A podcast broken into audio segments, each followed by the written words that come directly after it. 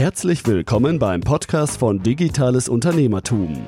Wir unterstützen kleine und mittelständische Unternehmen, die digitale Welt besser zu verstehen und das eigene Online-Business nachhaltig und erfolgreich aufzubauen. Begrüßt mit mir euren heutigen Gastgeber, Thomas Ottersbach. Auf geht's! Ja, ich darf euch zu einer weiteren Podcast-Episode herzlich willkommen heißen.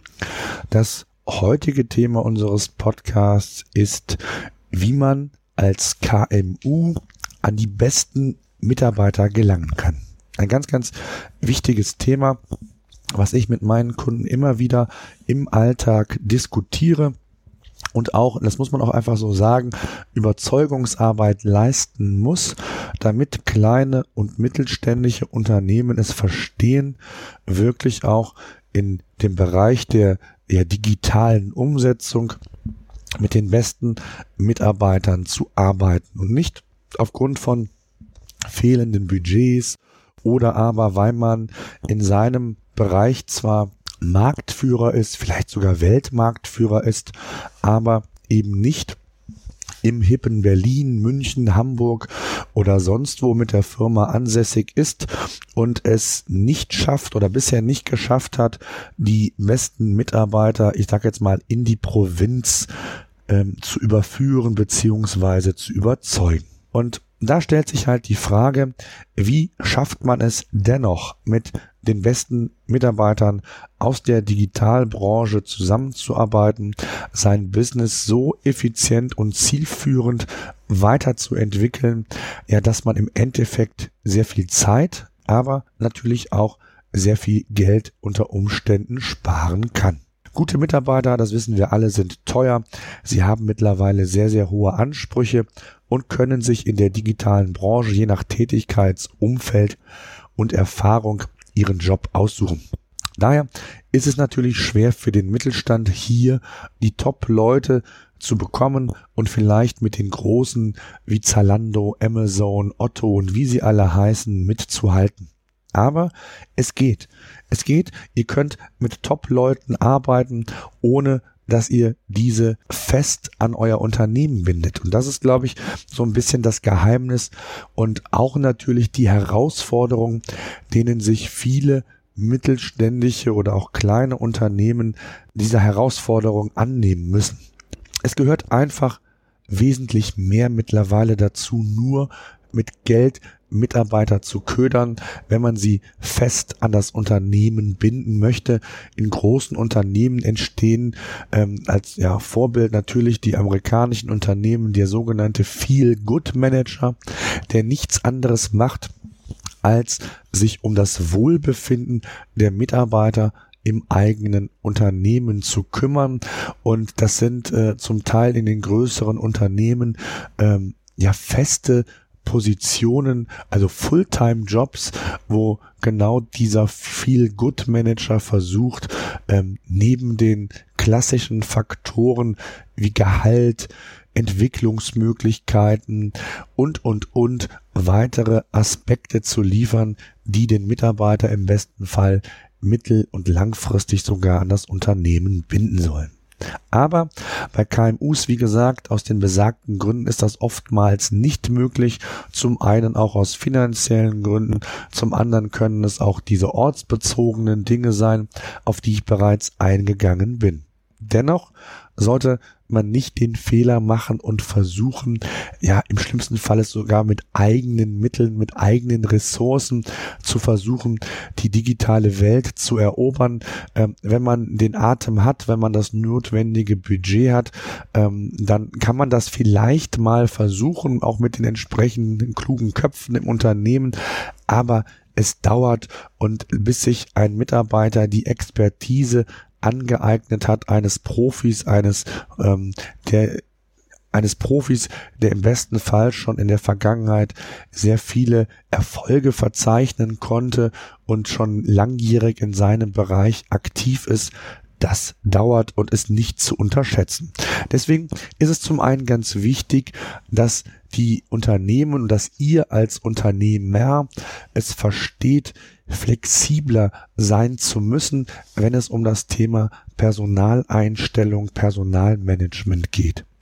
Man muss sich also in der Personalabteilung, sofern es die dann gibt, schon ja umstellen, sich anders orientieren und vielleicht auch mit anderen Methoden an die Sache herangehen, wie man das in der Vergangenheit gemacht hat. Denn oft ist es so, dass die Top-Leute, die über langjährige Erfahrungen äh, verfügen, die in der Vergangenheit schon Erfolge verzeichnet haben, äh, eigene Unternehmen erfolgreich verkauft haben oder aber entsprechende Erfolge nachweisen können, dass die sich in den meisten Fällen irgendwann mal selbstständig machen und ihre Expertise als Freiberufler anbieten.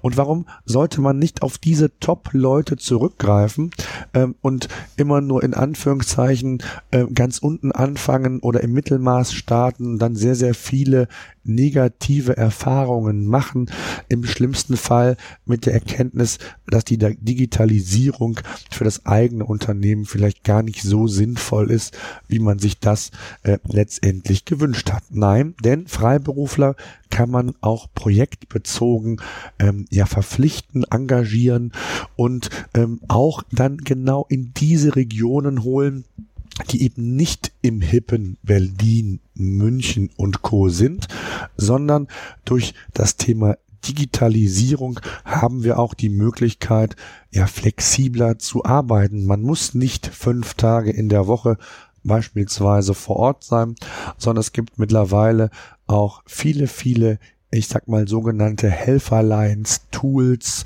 Kommunikationsmöglichkeiten, so dass man auch ja von zu Hause im Homeoffice sehr effizient für ein Unternehmen arbeiten kann.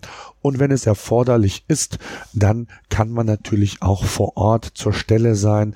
Aber man muss es nicht zwingend fünf Tage in der Woche, sondern beispielsweise anfänglich, wenn es darum geht, ähm, in die Kickoff-Phase zu gehen eines Projektes, zu sagen, man ist vielleicht mal eins, zwei oder dreimal die Woche vor Ort, dann regelmäßig, wöchentlich einmal, wie auch immer. Das ist sehr individuell natürlich ein bisschen auch vom Projekt abhängig, aber diese Flexibilität ist möglich und es ist einfach auch möglich, dann mit den Top-Leuten zu arbeiten.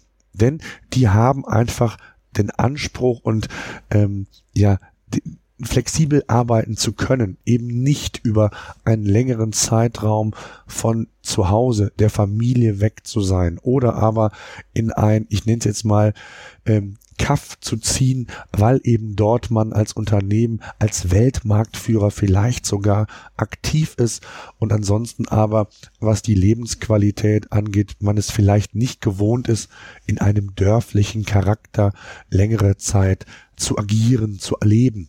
Ja, ähm, aber das ist, glaube ich, nicht das Thema. Wichtig ist einfach, äh, dass man die Erkenntnis haben sollte, dass man sich, und das ist auch immer mein Credo, was ich mit meinen Kunden versuche zu erörtern, ähm, dass ich immer ja die beratende Person bin, die hier und da ganz gezielt Expertise einbringen kann, aber wenn es dann irgendwo an meine Grenzen stößt, ich immer darauf beharre, dass man das mit den absoluten Top-Profis umsetzen soll, denn das ist in der Regel auch günstiger. Ne? Man braucht keine Lohnnebenkosten zahlen.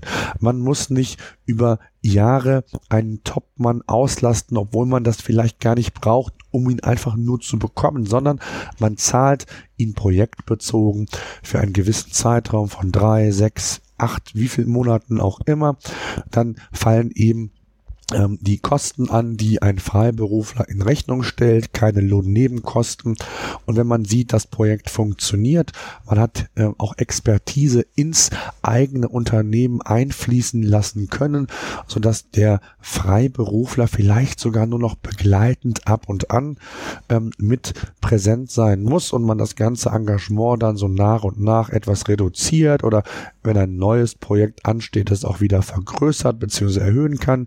Also man ist flexibel. Und das ist, glaube ich, das, was Unternehmen gerade KMUs lernen müssen, das Thema Flexibilität, ähm, nicht nur was Arbeitszeiten angeht, sondern auch was das Arbeiten vor Ort angeht versus Homeoffice versus äh, eigenes Büro, je nachdem, wie man aufgestellt ist. Und so hat man die Möglichkeit, auch kurzfristig Expertise sich einzukaufen. Und das ist ja genau das, was viele Unternehmen wollen, es aber nicht schaffen umzusetzen. Und ganz wichtig in dem Zusammenhang ist dann einfach auch, sich vom als Unternehmen so aufzubauen, sich so zu organisieren. Und das ist das, wobei ich dann auch unterstützend immer wieder zur Seite stehe, ähm, sich da ein entsprechendes Netzwerk aufzubauen, Expertise sich nach und nach ins Unternehmen zu holen und einfach von den Top-Leuten zu profitieren. Und das ist, glaube ich, das, ähm, worauf ich heute einfach nochmal aufmerksam machen wollte. Es gibt Möglichkeiten, auch an die besten Mitarbeiter zu gelangen, wenn man vielleicht nicht Zalando, Amazon und sonst wer ist und äh, über andere Mittel und Wege dann eben über diese Expertise zugreift und das eben nicht auf festangestellter Basis, sondern eben auf Freiberuflerbasis, um dann trotzdem den Weg in die digitale Welt richtig zu gehen und Step by Step diesen Weg zu pflastern und den Weg so zu bauen, dass ich auch nachhaltig davon profitieren kann. Das ist, glaube ich, ganz, ganz wichtig.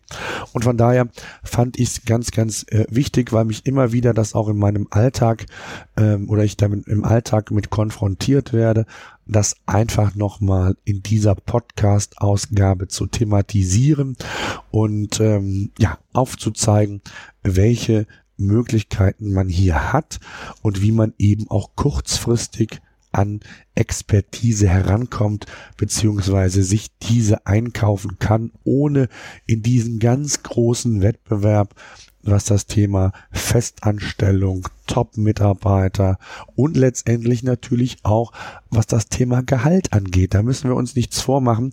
Ähm, auch das ist natürlich immer ein Thema, dass sich viele Mitarbeiter, je nachdem in welcher Branche sie äh, in der digitalen Welt aktiv sind, ich will jetzt nicht sagen, das Gehalt aussuchen können, aber es durchaus sein kann, dass das Gehaltsrahmen auch eines Unternehmens sprengen kann und man gar nicht bereit ist, äh, ein solches Gehalt zu zahlen ähm, oder vielleicht auch gar nicht kann. Und da ist das einfach ein ganz, ganz probater Weg, der schon ja sehr erfolgreich in vielen Projekten gegangen wurde und äh, mir auch zeigte, dass das ein sinnvoller Weg sein kann. So, das soll es gewesen sein. Denkt einfach mal drüber nach. Ein ganz wichtiges Thema, gerade auch, ich weiß, dass viele Personalabteilungen in mittelständischen Unternehmen da noch ganz anders ticken, viel konservativer, aber die sich, glaube ich, einfach hier ja so ein bisschen frei machen müssen, auch äh, andere Wege äh, gerade im Hinblick auf dieses Thema einzugehen.